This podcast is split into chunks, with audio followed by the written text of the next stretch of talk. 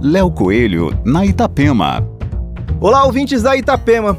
Com quatro anos de escritório em Santa Catarina, as irmãs e designers Linda Cris Araújo e Linda Martins, do Maraú Design Studio, se encaixam na recente pesquisa que aponta que a quarentena impulsionou o setor de design e decoração no Brasil.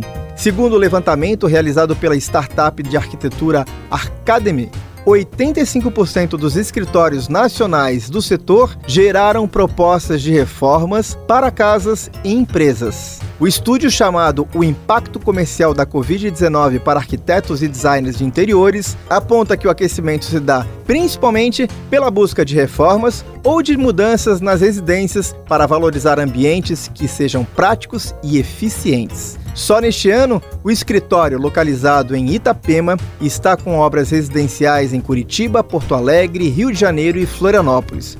No portfólio, as profissionais assinam ambientes de celebridades como Karina Bach e Bela Falcone. Aqui, Léo Coelho com as coisas boas da vida.